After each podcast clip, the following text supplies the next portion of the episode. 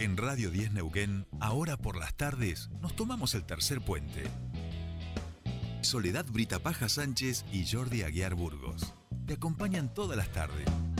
De 15 a 17.30. Información, análisis, entrevistas, música en vivo y columnistas de todos los colores y sabores. Subite al tercer puente. Con Jordi y Sole.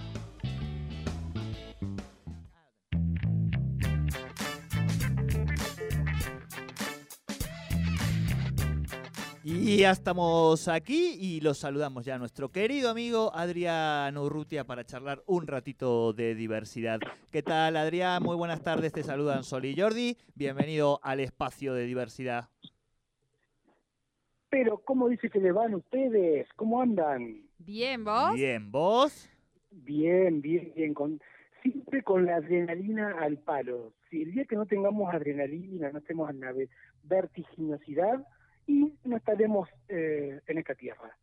Así que bien, preparando la, la, la presentación del libro Paco y Eva, este jueves en la Feria Internacional del Libro, así que a full, a full, a full. Un saludo a toda la audiencia, claramente, ¿no?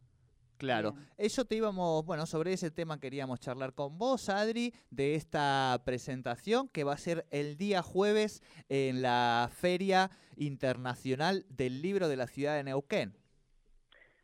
Así es, efectivamente. Este libro salió el año pasado, que como todos sabrán por la pandemia no, no pudo ser presentado como era la idea del autor.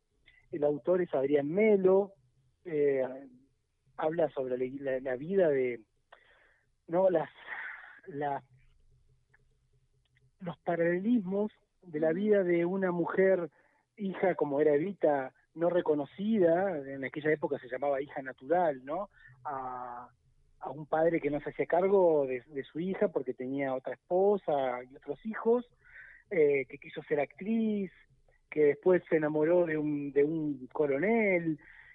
El paralelismo de esa vida con la vida de Paquito Yamandreu un modisto gay, y cómo desde esa historia de dolor, de marginación, de prejuicios, sus vidas se, se encuentran en lo más alto del poder, ¿no? En la cima, allá cuando Evita ya era la primera dama de la Argentina, cuando Paquito Yamandreu era, estaba entre los tres mejores modistos del mundo, ¿no?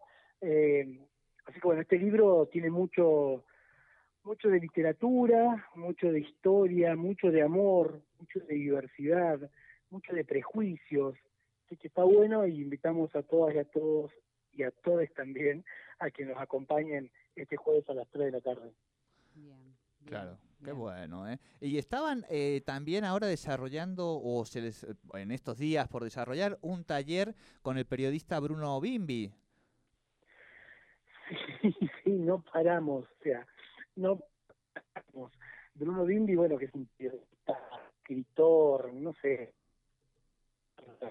nos a brindar para todos los, países de habla hispana un, un taller de periodismo y cómo abordar la diversidad LGBT en los medios de comunicación.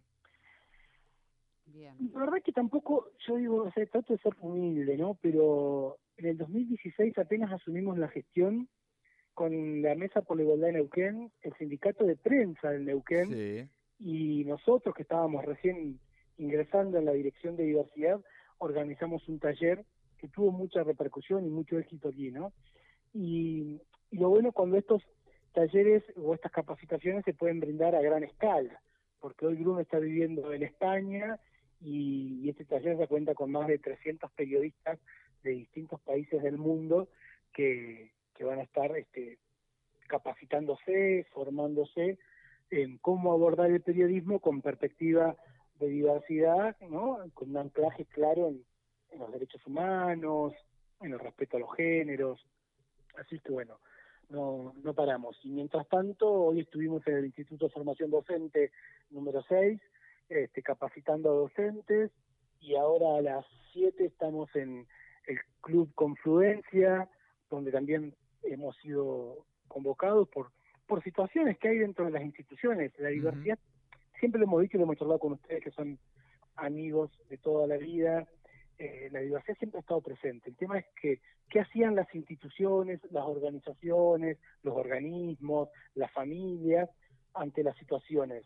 Miraban para otro lado, negaban o se permitían replantearse su actitud ante un niño trans, un compañero adulto que, que es gay, una compañera lesbiana, una persona no binaria.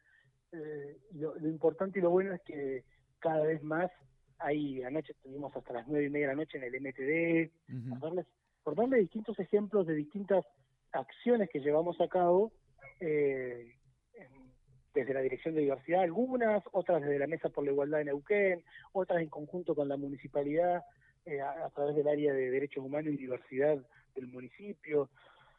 Así que no paramos, por eso eh, hasta yo esto en todas las redes sociales, es siempre en acción.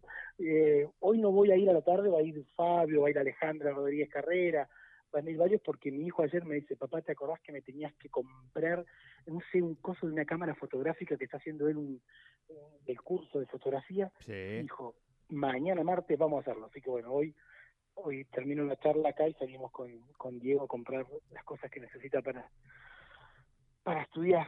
Me parece muy bien y me le siguen alimentando la dimensión comunicadora a Diego que lo hace muy bien y ahí hay un, potencial muy grande, incluso después para ir proyectando, digamos, en la, en la necesidad de que haya compañeros, compañeras que comuniquen bien la diversidad. Bueno, hay que apostar desde, desde joven y ustedes tienen ahí un cuadro familiar, así que ¿qué más se le puede pedir?